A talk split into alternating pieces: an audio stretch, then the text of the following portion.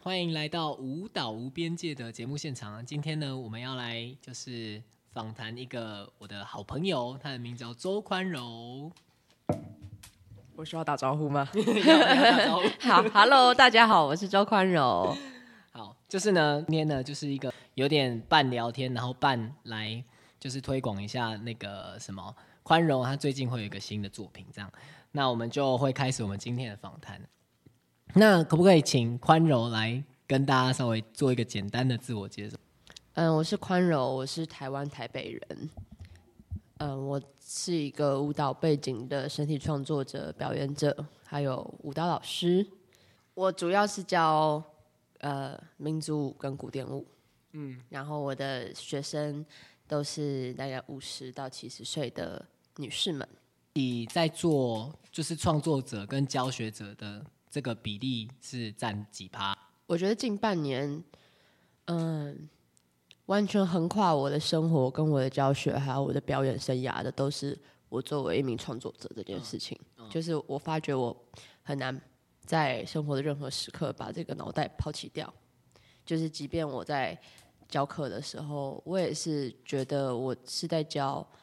嗯，我觉得舞蹈最重要的是什么，然后我要怎么样分享舞蹈这个东西，又蛮回到我自己在整理我的创作上。就是你在教学的时候，你发觉你自己很很注重什么，然后回到创作上，你会觉得哦，原来我是这样子认知舞蹈的。嗯，然后对，然后又会在教学的一些感受，又会蛮想要让它连接回创作上，所以我我会觉得蛮大的比重是这两个。然后表演者反而是近近几年比较少一点，主要都是当职业表演者这样。嗯，对。然后跟下下礼拜的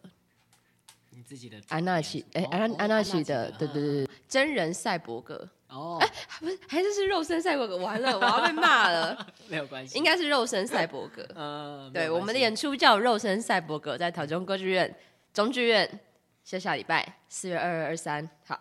没问题，没问题。老实说，我有看到那个 IG 的介绍跟影片，其实蛮吸引人。好啊，那我们再回来到宽柔身上好了。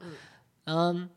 那我们我们可不可以聊聊你最近这个新的作品啊？它它是一个，它叫做 Tomato 嘛，Tomato。那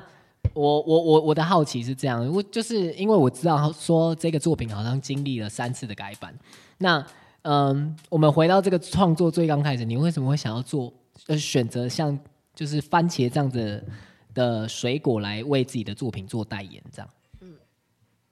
其实改版三次，就是发表三次，都有人问这个问题。嗯那其实当然最一刚开始会使用这个物件，因为我是从一首诗，呃，余秀华的《西红柿》来转译那首诗的内容，然后再连接我自己的一些生命经验做的第一版的 solo 的作品。嗯，但到第二版的时候，人家问我这个问题的时候，我反而觉得番茄真只是机缘巧合而已。嗯嗯嗯，就是其实今天换成什么东西，可能都可以，只是因为番茄，你如果把它作为一个食物的食材的文化性，任何东西符号抛开，它光它的质感摸起来很像人的皮肤，然后它里面的汁液，里面的很多籽的那个样子，我觉得都会给人家很多情欲或是身体的想象。嗯我们演第二场的时候，呃，就是演第二个版本的时候，然后在台北场的时候，我妈就跟我分享说，她看完之后，她就说她觉得番茄很像子宫，哦，因为里面有很多籽，嗯，然后就是不知道她生过小孩的人，所以她应该比我懂子宫，所以她就给我就想象，我就说哦，我这个我倒是没有想过这样，嗯嗯，但是为什么我会说其实是不是番茄无所谓？是嗯我后来在因为中间还有一些其他小的创作呃练习，嗯，然后我找到了一个身体跟物件的动作产生的方式，身体跟物件的动作产生的方式，然后这个东西是很情欲的，所以它不管是什么物件，因为嗯，之前有一个其他使用其他物件，我是使用那种粘地板毛发的那个粘，那个黏黏滚筒这样，嗯。然后是让它在身上可以去粘你自己，然后怎么样用那个年你自己去触发一些嗯情欲的想象，然后启开启你跟这个东西的双人舞的身体动态。所以对我来说，好像到后期，番茄它不是唯一一个这个作品的解答，嗯，它就只是刚好是这个东西，然后这个东西它可以象征很多，它可以隐喻很多，但其实不一定是番茄。嗯。嗯嗯嗯。因为你最终的目的是要诉说情欲这一件事情，就是你要你想要去探讨情欲这件事情嘛。那你可不可以你那你可不可以说说为什么情欲这件事情对你来说，就是对他的探讨是重要的？嗯嗯我觉得这个东西累积蛮久，是就从我大学的时候开始接触女性主义跟性别议题。嗯，里面其实对于性启蒙啊、性认知，还有女性在性里面的角色，都会有很多学术的讨论。嗯，然后有一个有一个词叫独立性自主。嗯然后反正有一派的有一派的说法就是，嗯，将将自慰做成一种 empower，就是身体赋权的状态，就是我们的高潮不需要仰赖他人，可以仰赖自己这件事。所以其实我在嗯认认识这些知识还有学术理论的时候，我也常做一些身体的实践。嗯，那有点像是我重新认识我的身体，然后去重新的去回顾我曾经有的情欲经验，然后那些经验在这个学术里面，这些这些这些概念里它是什么？那我认为它是什么？所以在这个回顾的过程，跟我自己现在持续在对我跟我自己的身体探索，在尝试不同的情欲经验的同时，我就会发觉它跟我的舞蹈身体很连接在一起。嗯，就是我会发觉我常常很即兴的时候。我脑袋里对于那个肌肉的想象是很情欲的，然后那个情欲的感受可以一直触发我的动能，可以一直产生跟变化。嗯，然后我就开始在想说，哎、这件事情它带领我的并不是走向一个所谓的性高潮或是一个性爱，那为什么我会觉得它是情欲的？然后回头过来，我就会觉得情欲对我来说，它的范围非常大。嗯，比如说你在健身房，在在感觉自己肌肉的同时，然后想象自己很强壮，有一个那个愉悦感跟爽感，那个对我来说也是情欲的，嗯。对我来说，它就很像是跟自己的身体有很强烈的连接感，就是 physical 的连接感，然后这个东西带给某种想象，那这个状态它是某种连接到你的身体跟这个社会的关系的，比如说。在这个这个健身人，他想要在这个社会里面变成一个强壮的人，或者是当我欣赏我自己的身体，我觉得很所谓女性女性的性感，胸部很大，屁股很翘的时候，他可能某种程度，我很希望我自己被欲望，所以这个东西是跟他人的连接分不开的。嗯嗯。然后我觉得从这么简单的认知里面，就是跟身体连接、想象力跟社会的关系这件事。其实是很舞蹈的，嗯，就是也是对我来说是舞蹈身体里面很必要的要素，所以很多时候不只是我自己即兴的时候，我听到编舞家给我一些方向跟想象的时候，我觉得我也会很直接用情欲的方式去想，可这个情欲可能就不是大家所谓印象里 A 片里面的色情的那个状态。嗯嗯嗯嗯。我我其实自己蛮喜欢你这样子去解读情欲，就就是我觉得听你的就是对于这这个情欲的讲解，我我好像又更可以用比较广义的的的方式去去理解它，这样就是我我的想法好像性这一件事情，嗯，如果你把它当做是跟吃饭一样的。就是一样的生理需求。那如果我们可以对吃饭这件事情平常心的看待，那我们怎么我们我们为什么不能对性这件事情，呃，也也保持着一样的平凡的的状态去看待？所以我就在想说，是不是这个社会对于就是性好像已已经有一种很先入为主的的恐惧，又或者是污名，让我们没有办法很自在的去讨论。但我觉得性跟情欲是有点在我认为的不同的脉络里，就是我觉得你刚刚讲的是也是完全正确的，但我觉得我觉得那个不同的脉络是，因为我最近还是有在做一些嗯下一步关于情欲的 research，嗯嗯，然后就有接触到 BDSM，哦，是。然后 BDSM 里面很多的实践是完全没有性在里面的，嗯，你可不可以简单介绍一下 BDSM 是什么？嗯，我 大家可以自己上网 Google，因为我因为我我是超级菜鸟，哦就是就是。是我我可能去参，就我上次只是第一次去参加那个分享会，嗯，对，接接接触接触到实际上的经验，这样。是。其他都是从网络上看来的，所以大家去网络上看也一样。OK OK，对，好，但是我要讲的是，里面很多事情就是，如果你要具体讲发生什么事，就是一个人打人，一个被打而已。哦，懂懂懂，嗯。可是两个人都可以在里面获得愉悦。嗯。可是它这个东西其实跟我们所谓的性，比如说性器官的交合或是什么，是完全没有关系的。嗯，可是他们一样可以在里面得到愉悦，然后那个愉悦的途径一样是我刚刚讲的，跟自己的身体连接、想象力，还有跟外面的世界连接这件事。然后我觉得那个东西反而是很反反生理需求的，因为它绝对不是我们的生理需求，它可能是某种我们的心理需求。可是刚回到生理需求，我我我最近也很爱跟朋友讨论说，性到底是不是我们的生理基本的生理需求？嗯，就是我们基本的生理需求到底是性还是亲密感？嗯，就是我觉得这个也是一个蛮好玩的问题，因为我还是认识很多朋友，他们生活里是完全没有性，他们还是活得好好的。嗯，对，所以我对啊，我觉得这些也是一个蛮好玩的问题。嗯嗯嗯嗯人类对于欲望的需求真的百百种，就是我有我有时候也会自己这样子怀疑我自己，就是说对于其他人的误解是不是来自于我对我自己不够了解？嗯，就是如果我我真的对我自己的性需求或者性欲这一件事情有足够的理解的话，会不会我就能够更同理不同的人对于不同的性需求？所以又回到你的这一件事情上面，的确我好像能够理解说情欲跟舞者对于身体的使用啊，不管是我看到镜子里面的自己有没有很强壮啊，然后他的社会的连接这一件事情，我我还蛮喜欢的。为什么会持续研究情欲这件事？是因为我在第一代的作品上面，我发现了某一件我当时认定它为阴性情欲的东西。阴性情欲，嗯应该是说，我们从小到大的性教育，或者是没有被性教育的部分，用 A 片补足的部分，满足我们对于性的想象，对于情欲的想象，它都是很不只是异性恋，还是男性视角的。嗯，因为我们在我们可以接触得到的关于任何 A B 的东西，除非我们自己很知道关键字要去怎么搜寻，首页点进去一定都是。甚至就是完全就是男性第一人称视角的东西，所以，所以我那个时候就发觉，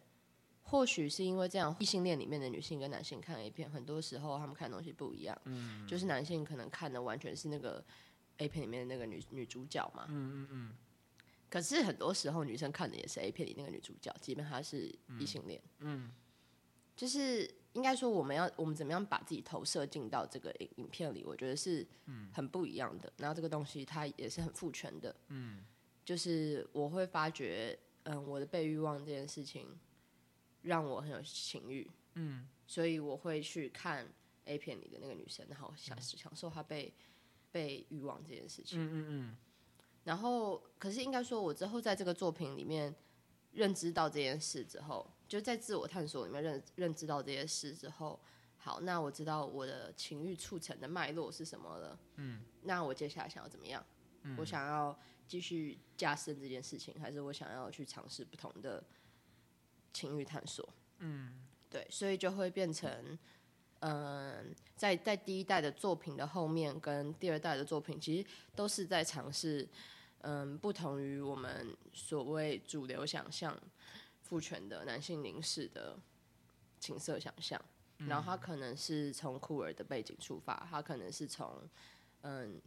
其实很多怪怪的性癖的隐喻在这些作品里面，嗯，对对对，就是会想要去激发，或是给观众看到情欲不同的样子跟想象吧，嗯，不同的实践方式，是是是。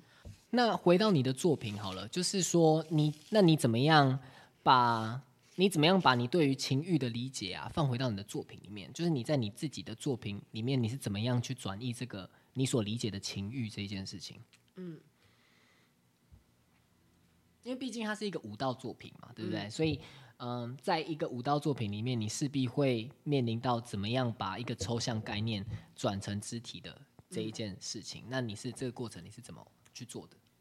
其实原所有后来讲得出来的抽象概念，都是你在身体里面发掘的。就是其实我在做之前，我刚开也没有想的那么清楚。嗯，我觉得很多时候是就像我刚回到在讲舞蹈身体，然后跟我连接所谓情欲身体这件事，我我自己把它定调为情欲身体，就是，嗯、如果要再讲的更论述一点，就会是我觉得舞蹈有几个要素，第一个要素是身体的察觉还有感知，就是我对于空间的、对于向内向外的时间的这个察觉跟感知，它会让我自然身体流到到流动到某个地方。那有这些感知跟想象之后，它就会自它就会自然跑出想象跟某种好奇，你想去尝试的东西。然后我觉得这个东西是在舞蹈身体里面是缺一不可的，就是这个东西就会促成为什么有些人站着是在跳舞，有些人站着就只是站着。就我觉得它是一个所谓动作跟舞蹈的差别。那如果我们把今天刚刚前面所有舞蹈的基本要素里面的身体，加上一个所谓的性化的身体，性化的身体，嗯，讲简单来说，就是我的身体放在一个性的处境里面。嗯嗯，我想一下怎么举例，比如说，我觉得我今天上半身没穿，嗯，不管你是男生还是女生，然后我身材真的不错，嗯，然后你可以感觉到有些呃。对这样来看。你，然后对，这你的身体可能就在一个性化的处境里面，是。对对对对对，哦所以这个这个这这是我一个举例，就是性化的身体这件事。所以把刚刚讲的所有舞蹈要素的前提放到放进性化身体的脉络里，你就会发觉，哎，长出很多性探索的可能。然后这个探索，我我像在这个作品，它就是很回到我自己的身体跟物件上面，嗯，就是。嗯，也很回到每个人自己的癖好，或者是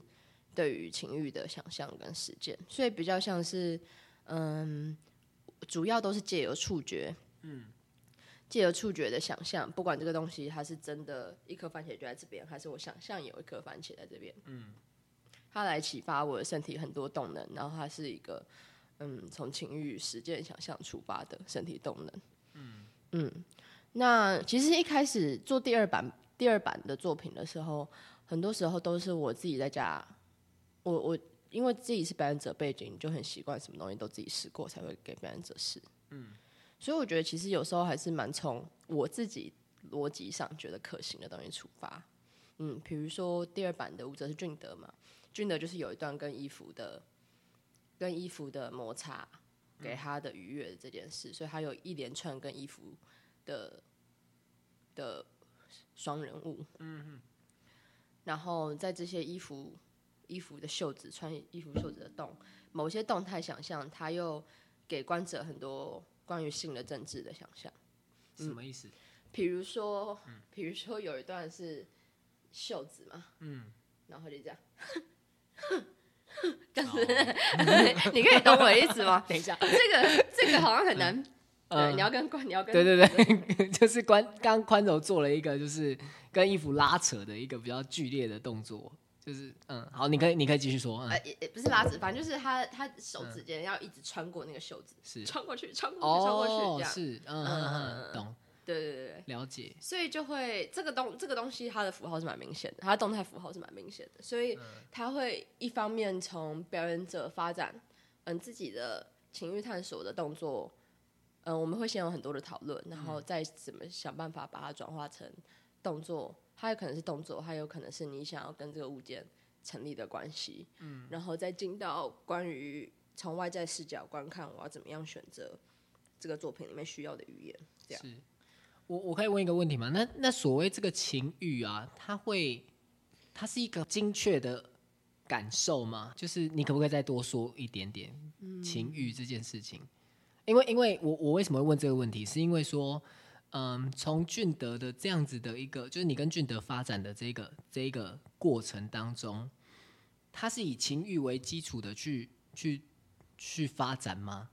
嗯，我觉得情欲它不是一个很清楚的东西，它是一个很隐晦的东西，是尤其在我们所处的社会里面。然后它也是很抽象的，很难以被说清的。嗯因为就像我们前面讲的，它的它的光谱很复杂，它的脉络很复杂，所以其实有时候连事主都不知道为什么。嗯，然后你你也是在找的过程当中，试图去定义所谓情欲这件事情。其实我没有想要定义它，嗯就像是你有办法说舞蹈是什么吗？这个是这个也是就是本台就是努力的目标。对对对，所以所以我觉得有点像是大家跳舞的时候，你的身体会有那个感觉，嗯，然后你知道这个东西叫跳舞，嗯，可是你没有办法说这个是什么，是。嗯，我觉得对我来说，在这个作品里面的情欲像是这样。然后我试图要某种在视觉上勾起的，也是观众的体感，就跟所有舞蹈作品一样。嗯。可是这个体感，它可能是更强烈的。那个更强烈的是，它可能不是哦，这口气好顺哦，这个身体这样带过去哦，那个腿好高，好像不是这样。是你的可能是不舒服的，就是你跟那些物件的关系，人家会觉得呃。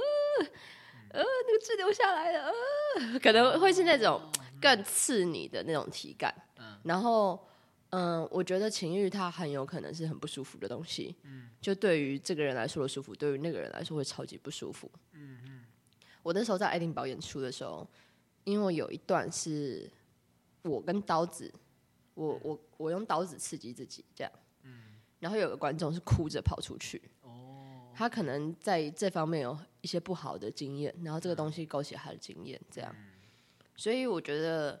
为什么会建议十八岁以上观看，就是因为他，我觉得这个东西它有一定的刺激性。嗯嗯，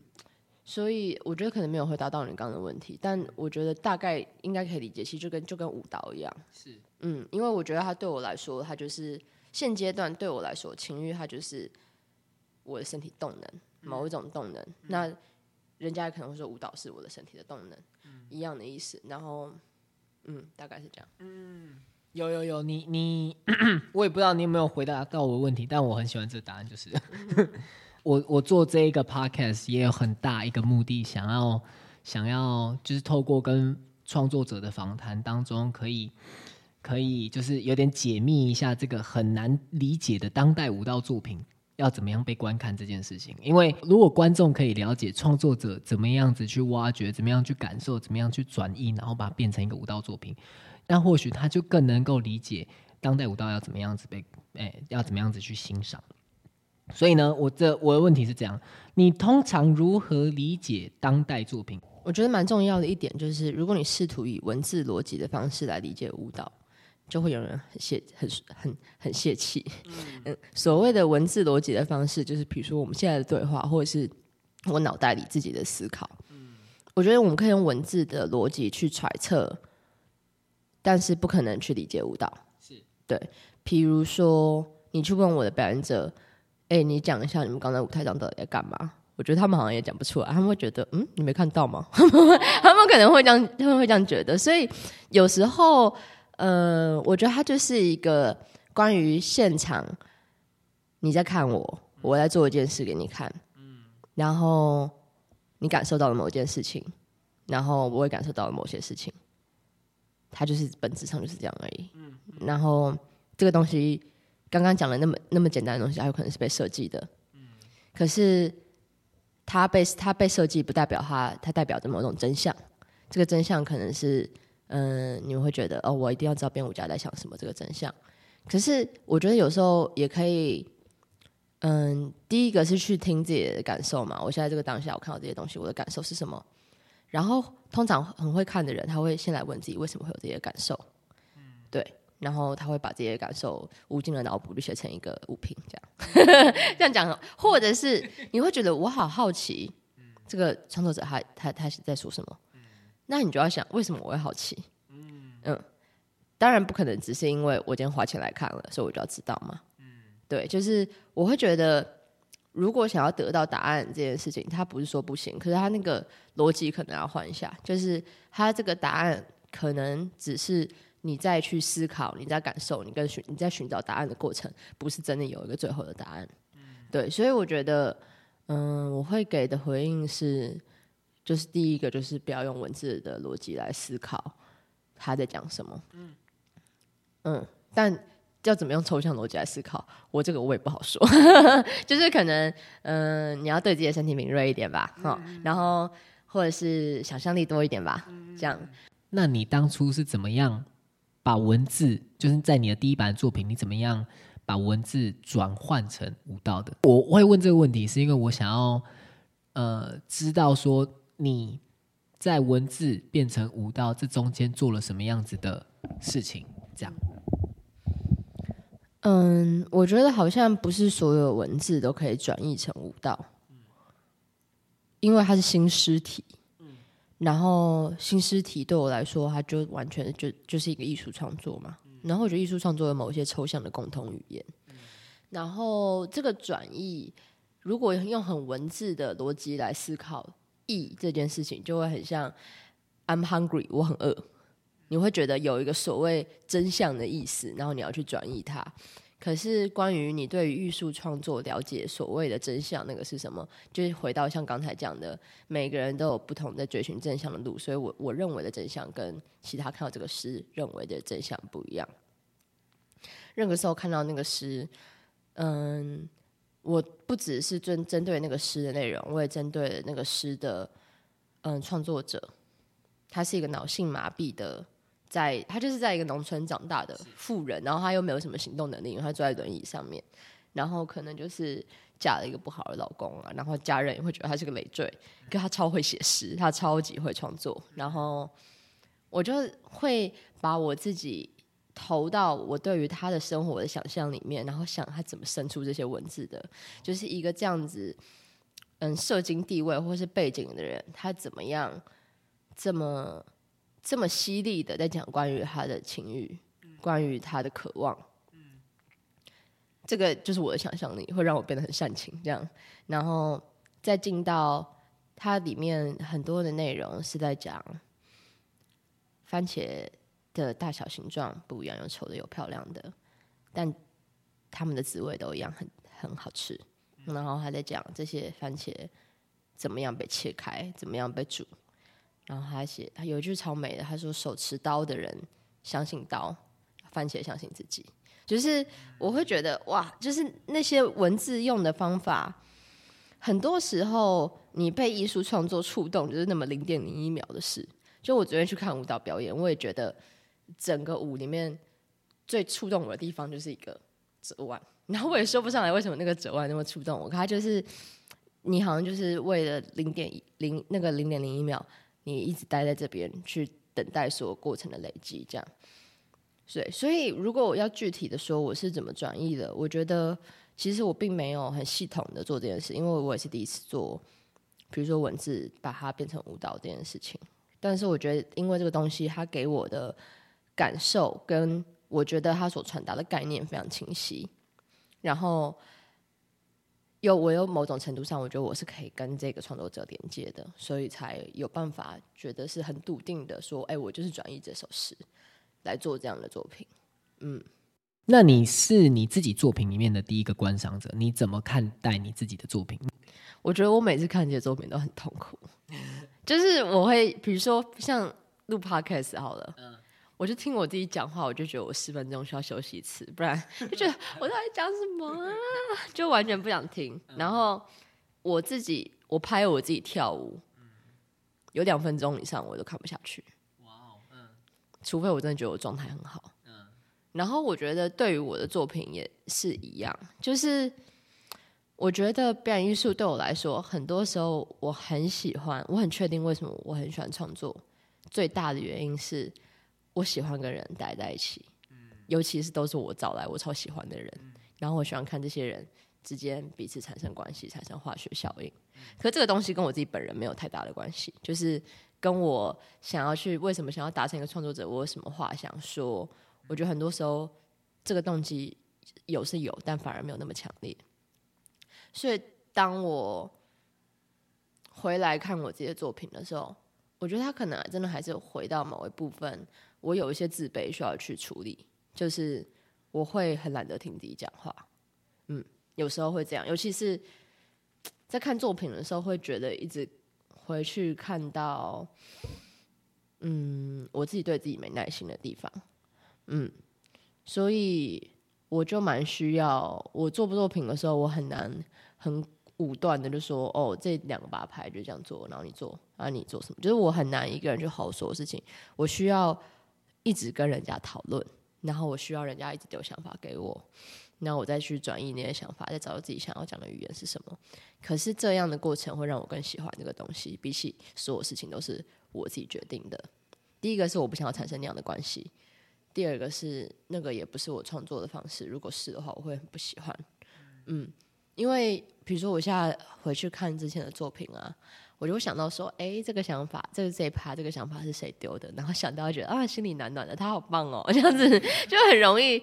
这就我觉得很多时候创作，我就是回到我把我很喜欢，我觉得比较像是从别人的回馈里面认识，哦，原来我做了什么。因为你自己做，你自己排练出来，然后你看到的东西，会觉得这些东西理所当然就是长这样。然后尤其你过程花了那么多时间，所以当他最后变成这个样子的时候，你好像很难，就是第一像第一次看到一样在看，你会觉得你会看到东西是更更。小碎细碎的，你很难看到一个全面。当然还是需要，因为你不你就是创作者嘛。可是你没有办法像其他真的第一次看到的观众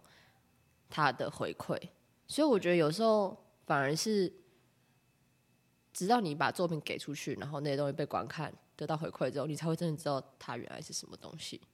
当然，你本来可以给他一个。你本来可以给他一个很清楚的认知，比如说我现在番茄还没演嘛，然后我现在很知道他是什么，可是他在爱丁堡是什么，不代表他在台湾是什么。对，所以我我就会很想要知道他在台湾是什么样子。我刚刚突然听你讲的时候，我也有一个一个好像可以类比的经验，就是因为我昨天刚好去 battle，然后呢，就是我自己自己在 battle 的时候，我我当下所能经验到，就是我自己的。很澎湃的肢体状态，然后音乐，我是一直到做完，就是整个表演下来，我看到影片之后，我才发现，哦，原来我那个时候长这个样子，我那个时候那个感觉是长这个样子，所以我觉得好像身为创作者，你在你在处理创作的那个当下，就好像你在表演一样，你好像没有一个全貌可以看到自己的作品。就是就是我完全理解这件事，嗯，就是因为我现在有时候看自己以前的东西，我反而比较看得下去，就是要很久很久以前的，对啊。然后比如说你有时候看小时候的日记，然后国中的时候在那边有过痛苦，这样，可是你现在回想，你会觉得其实那个时候应该是蛮快乐的，嗯。可是那到底这个情绪的真相是你那个时候到底是快乐还是痛苦的？就是它它就代表它不存在一个真相，就你那个时候是痛苦是真的，你现在觉得那时候其实应该是快乐也是真的，所以。会变成有时候我会觉得哦，我发我看那个时候作品，然后发现哦，其实我那个时候原来是那样想，嗯，可是我同时体感身体的经验、身体的印象又是没有，我那个时候其实超觉得自己怎样的，就是我会看到这个中间的那个差异，我觉得是很好玩的，可是不会因为我好像变成了一个更成熟或更长大的人，我现在的想法才会是。真实的，因为我觉得那个身体的真实跟你现在逻辑思考的真实好像很不一样。很多时候，那个正在进行式，你很难去定义到底是发生什么事情。就比如说，就像我现在跟你讲话，就是我们现在的 podcast 的内容，我我我也只能经验在我现在此时此刻在讲话的当下，然后以及创作。我以为我真的想要说什么吗？就是我我在做创作的那个当下。会不会我以为要说的是这个，但是其实我要做的是那个，就是好像我们都必须要很臣服于我们不知道的事情，就是延续的上一个问题啦，就是你你对于这个作品啊，就是要来看你这个作品的观众，你有没有什么想要建议，或者是想要对大家说的话？其实我很紧张，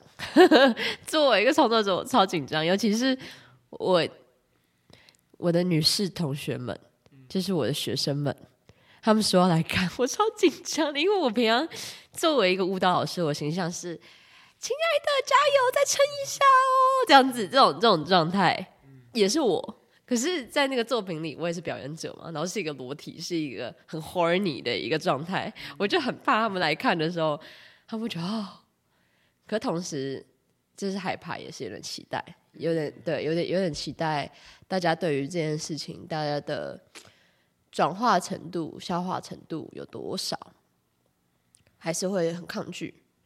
嗯，就是不管怎样，我都我都接受了。然后对于观众有什么期待，我觉得好像可以带着轻松一点的心情来，因为怎么讲都很像是很所有创作者讲的啊，轻松一点啊，这样。因为它是一个，它虽然我刚我们刚前面讲，好像这个东西。很有议题性，然后好像很认真以待。但其实我是用一个蛮好笑的方式来呈现它，所以嗯，在爱丁堡的时候，观众席也是笑声不断，所以会蛮希望大家可以轻松来看，然后不管你知不知道，或者是有没有 get 到我们在干嘛，我觉得你的身体会一定是有感觉的。不一定是生理反应，但是 一定会有某一些呃啊呃呃这样的感觉。对对对对，好啊。那我们我们今天就以上是我们所有问题了啦。然后嗯，就是我们很谢谢宽柔今天能够来让我们访问，然后也希望大家如果对于宽柔的作品有兴趣的话，可以到那个呃剧场支持他。那你要不要再稍微讲一下你的演出的日期是何时，然后在什么地方演？好。五月二十五号到二十八号，在固顶街小剧场一楼的实验剧场，然后场次跟所有详细预告片啊、介绍什么都可以在脸书搜寻周宽柔，然后看一下我的专业，去我的专业里面都有很多关于作品的讯息，这样子。那详细的演出讯息呢？我们有没有把它放在节目的资讯栏里面？那如果有兴趣的可以点击。那我们今天的舞蹈无边界节目就到此结束，谢谢大家，拜拜，拜拜。